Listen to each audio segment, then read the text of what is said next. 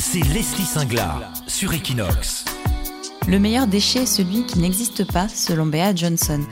Elle est française, installée en Californie, et c'est elle qui a popularisé le mouvement Zero Waste à travers le monde. Son mode de vie inspire pour protéger l'environnement, réduire, recycler, réutiliser, autant de maîtres mots guidant celles souhaitant prendre soin de la planète. Elles ont eu une prise de conscience pour changer de vie et adopter un nouveau quotidien. Elle c'est Marie, mon invitée du jour. Elle nous reçoit chez elle, dans le quartier de Gracia, à Barcelone. Bonjour Leslie. Tu nous reçois chez toi, donc dans le quartier de Gracia. Merci de m'accueillir. Bienvenue chez moi. Depuis plus de 7 ans maintenant, tu as adopté un mode de vie euh, zéro déchet. Comment tout a commencé? À partir du moment où j'ai remarqué des déséquilibres hormonaux, euh, j'ai commencé un petit peu à investiguer, voir ce que je pouvais faire de façon plus naturelle avant de commencer des traitements médicamenteux pour voir, pour améliorer mon état de santé. Et donc j'ai d'abord euh, compris que les plastiques pouvaient lâcher des résidus dans les euh, les aliments qui étaient en contact avec ces plastiques, que ce soit dans les poêles euh, dans lesquels on fait euh, à manger, ou même les emballages plastiques de notre paquet de pâtes, etc. Ou le Tupperware, si on fait réchauffer notre nourriture dans le Tupperware, avec la chaleur, ça, ça crée des réactions chimiques qui vont lâcher des éléments dans la nourriture. Donc ça a commencé par des petits gestes du quotidien jusqu'à ce que tu réalises que c'était un véritable mouvement. Voilà, moi j'ai changé mes poêles. Je suis passée de poêles Tefal à des poêles en acier. Par exemple, la marque de Buyer qui est une marque française. C'est pas de l'inox justement, il faut, il faut le traiter avant de pouvoir s'en servir.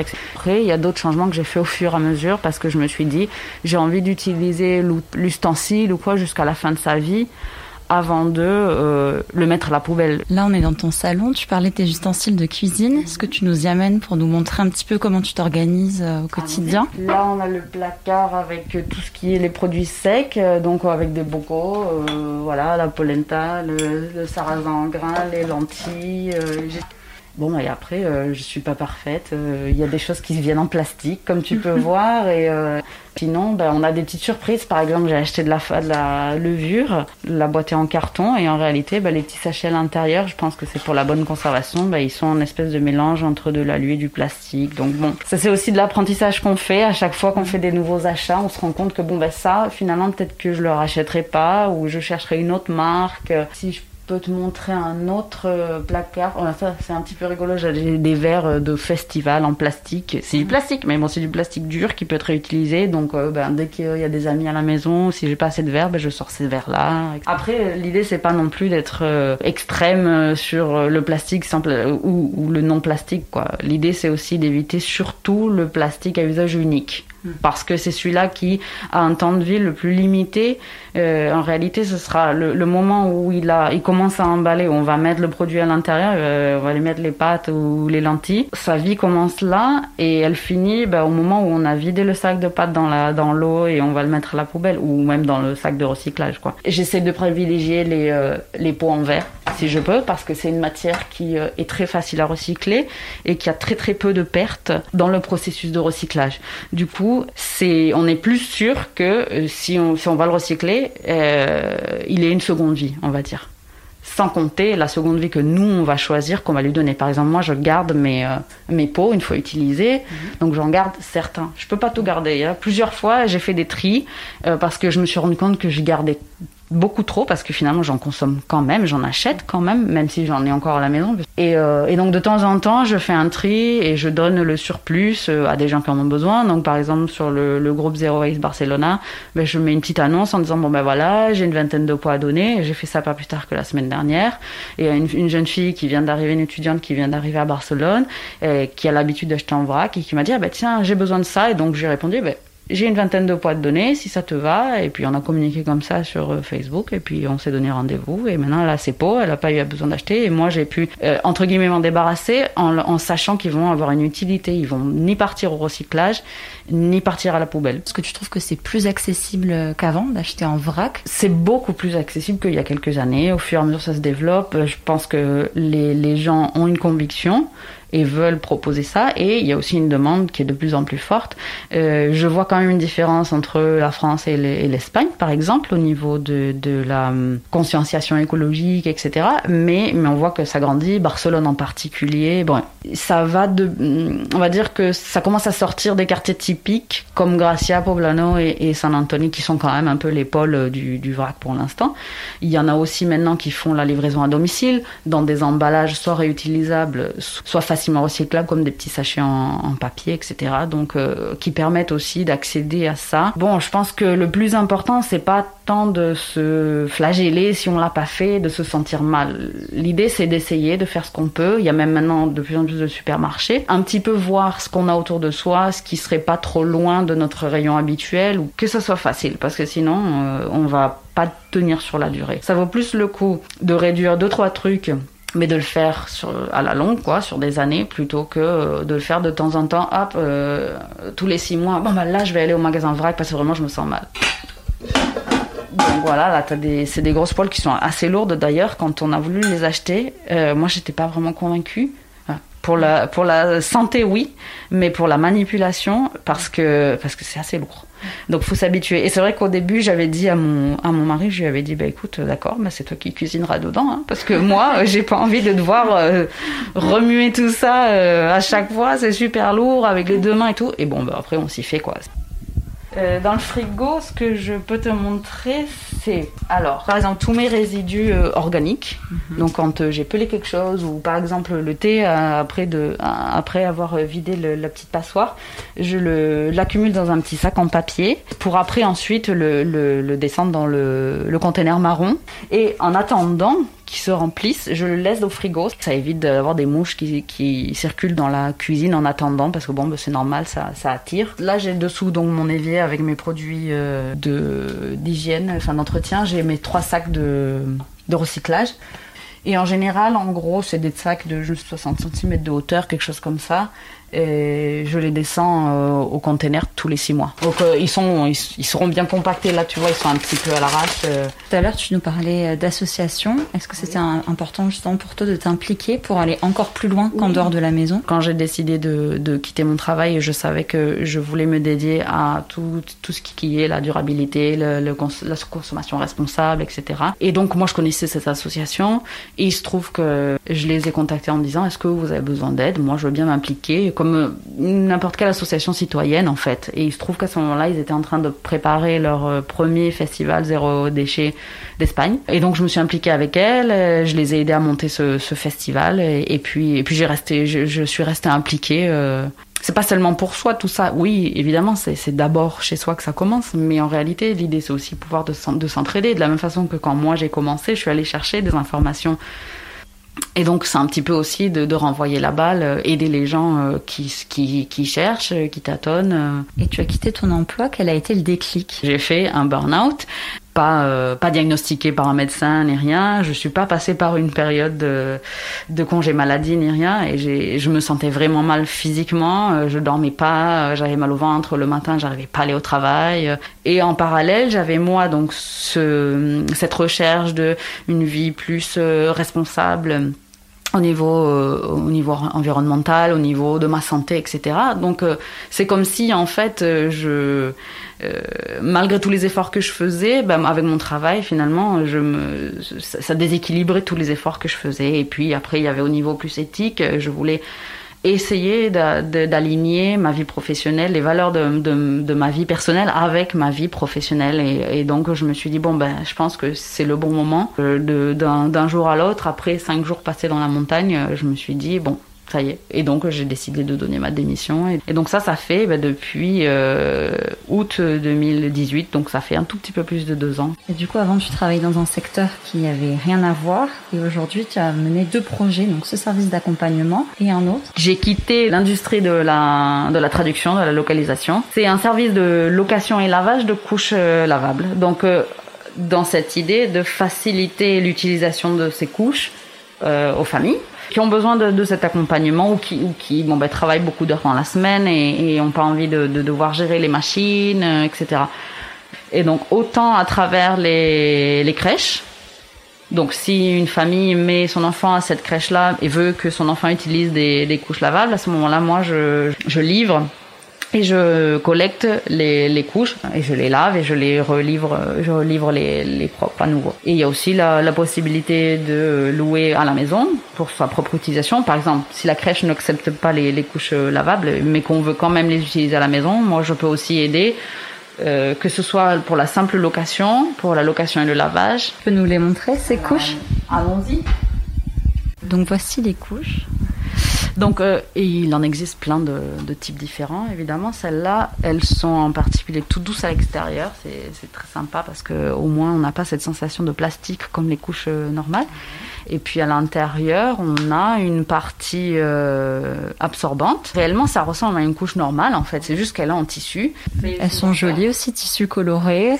Et comment tu as eu l'idée euh, de faire euh, une location de couches? Bon, Moi, j'ai pas d'enfant, donc j'ai pas encore eu l'occasion de, connaître ça dans mon quotidien, mais c'est venu quand euh, j'ai, je suis allée rendre visite à mon neveu pour la première fois quand il était tout petit, il y a, un peu plus de 4 ans, et je voyais s'accumuler dans la poubelle le nombre de couches. Et moi, avec ma mentalité de, zéro déchet et, et à toujours essayer un petit peu de voir ce que je pouvais changer chez moi j'arrivais dans la maison de ma sœur et je me disais c'est juste pas possible. Et, chaque jour ça s'accumule et euh, l'enfant utilisera à peu près une tonne de matériaux. Donc que ce soit la couche de plastique que ce soit la cellulose qui est à l'intérieur pour absorber euh, ou les gels absorbants qui sont à l'intérieur de la cellulose pour être sûr que ça ne sort pas de la couche. À la maison si on veut utiliser des couches en tissu avec entre 15 et 20 couches on peut tourner en faisant une machine tous les 2-3 jours en fonction du nombre de, couches dont on a besoin par jour.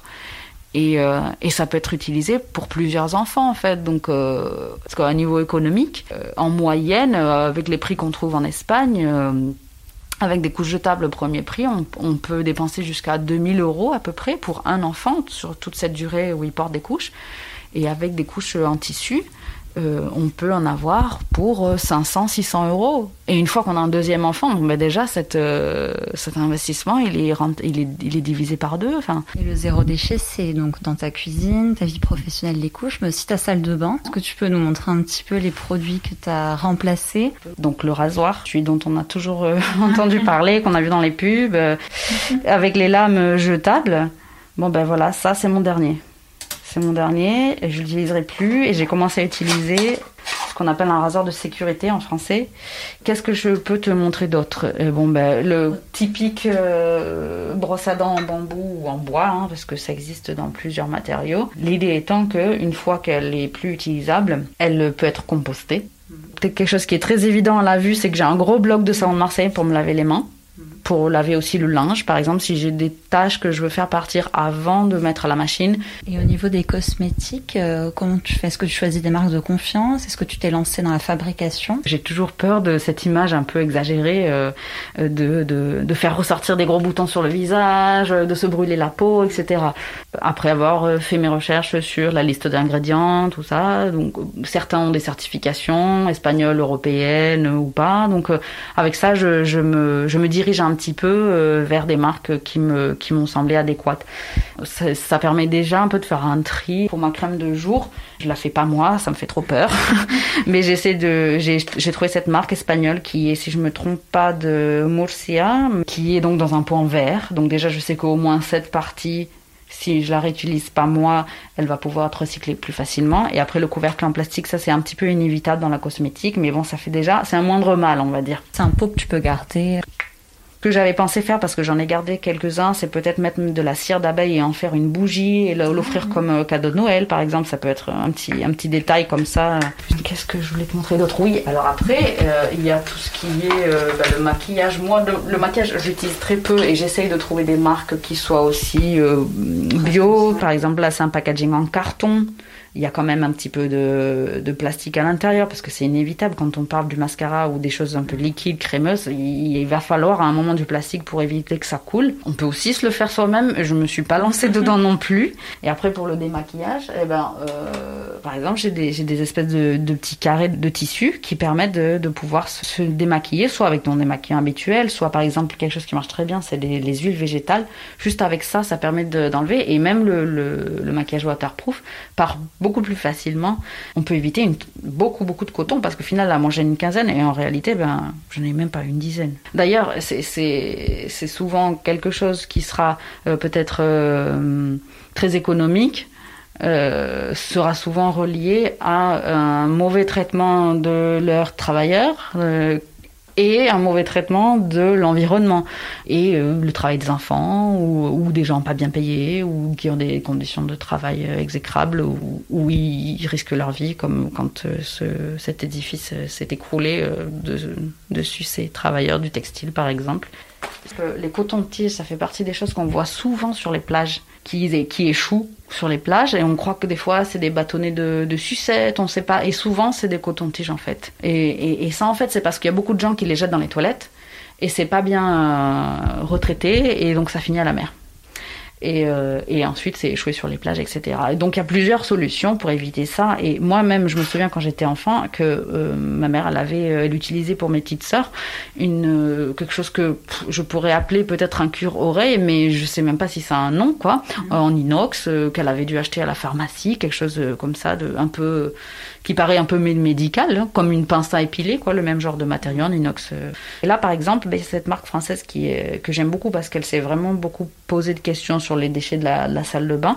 Et eux, ils ont fait leur version en bambou il y a quelques années, qui est, donc ils ont appelé ça l'auriculi, euh, pour essayer de donner un petit nom, un petit nom rigolo à consonance japonaise. Euh. On a fait un tour bien complet de ta oui. salle de bain.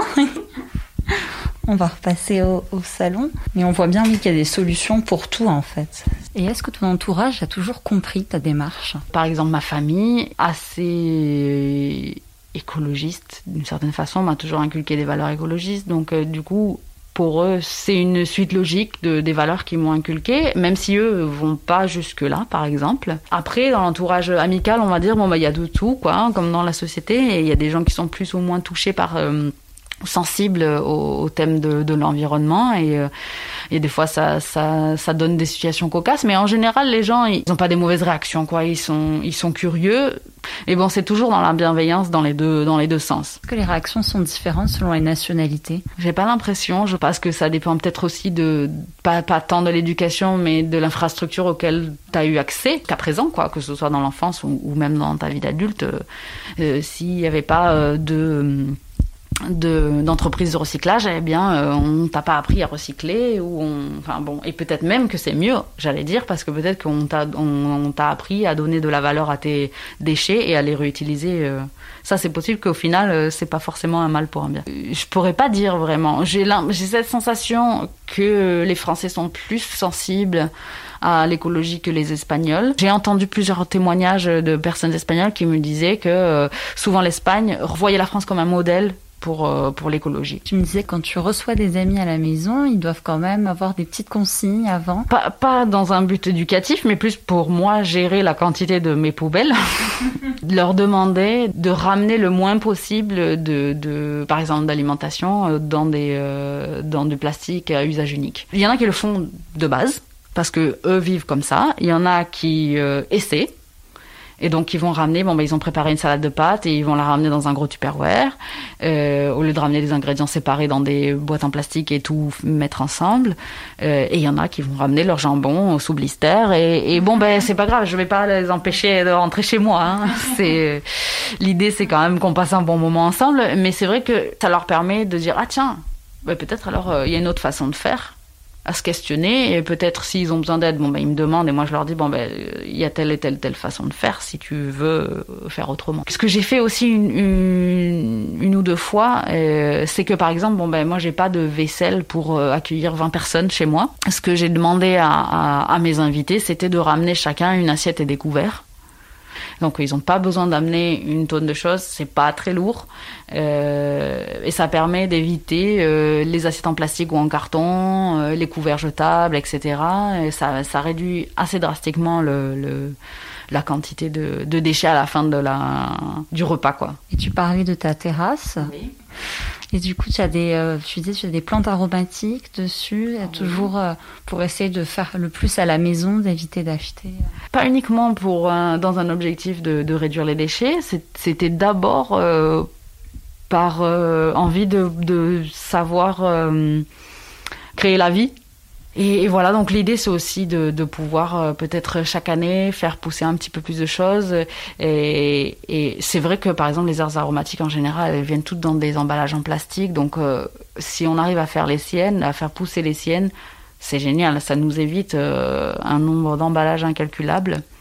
Et puis après, il y a aussi cette espèce d'objectif personnel euh, qui est d'arriver à l'autonomie euh, alimentaire un jour. Bon, euh, il faudrait du terrain, etc., etc. Mais du moins apprendre petit à petit à savoir comment cultiver ses fruits et légumes, etc. Et tu disais au début de notre conversation que tu avais fait ça à la base pour un problème hormonal. Est-ce que depuis que tu as changé tout ça, tu te sens mieux dans ton corps? Ça a eu des effets? C'est encore un parcours assez long euh, de- d'analyse de, de, ce, de ce problème hormonal euh, parce que parce qu'en fait c'est souvent multifactoriel les problèmes hormonaux et, et donc euh, bon ben moi j'ai essayé d'améliorer sur le, la partie alimentaire que je peux contrôler. Et puis après bon bah il y a l'intervention des, des, médecins et des spécialistes euh, qui peuvent m'aider de leur euh, de leur côté. Mais en général oui. Et puis c'est surtout que je me sens plus euh, en contrôle de ma santé. Et, et ça, ça, ça permet aussi de, de se rendre compte de l'effet de son alimentation ou de son environnement euh, à la maison par exemple et donc les ustensiles qu'on utilise. Et bon bah évidemment je vais pas en sortir une étude parce que c'est un cas personnel et c'est pas suffisant pour euh, tirer les conclusions mais moi j'ai pu voir que si je mange ça ça me convient pas. Si je mange ça euh, c'est mieux mais, euh, mais dans l'ensemble, oui, je, je, me sens, je me sens mieux et aussi je me dis que au moins ça viendra pas de ça. Merci beaucoup Marine de nous avoir reçus chez toi et pour euh, cette immersion dans ton mode de vie euh, zéro déchet. Mais merci à vous euh, d'être venu et j'espère que tout ça peut inspirer des gens. S'ils ont des questions, qu'ils n'hésitent pas à me contacter à travers les réseaux sociaux. C'est pas une montagne à gravir d'un coup c'est plutôt un marathon euh, plutôt qu'un sprint quoi. Le podcast Elle est une production Equinox Radio. Si cet épisode vous a plu, abonnez-vous et mettez-nous des étoiles sur Apple Podcast. Vous pouvez aussi garder le podcast en favori sur Spotify ou dans votre appli de podcast préféré. Retrouvez Marie sur son compte Instagram Yendo Algrano officiel et les couches sur l'Instagram pana.eco. Et bien sûr, Equinoxel sur le compte Equinoxel.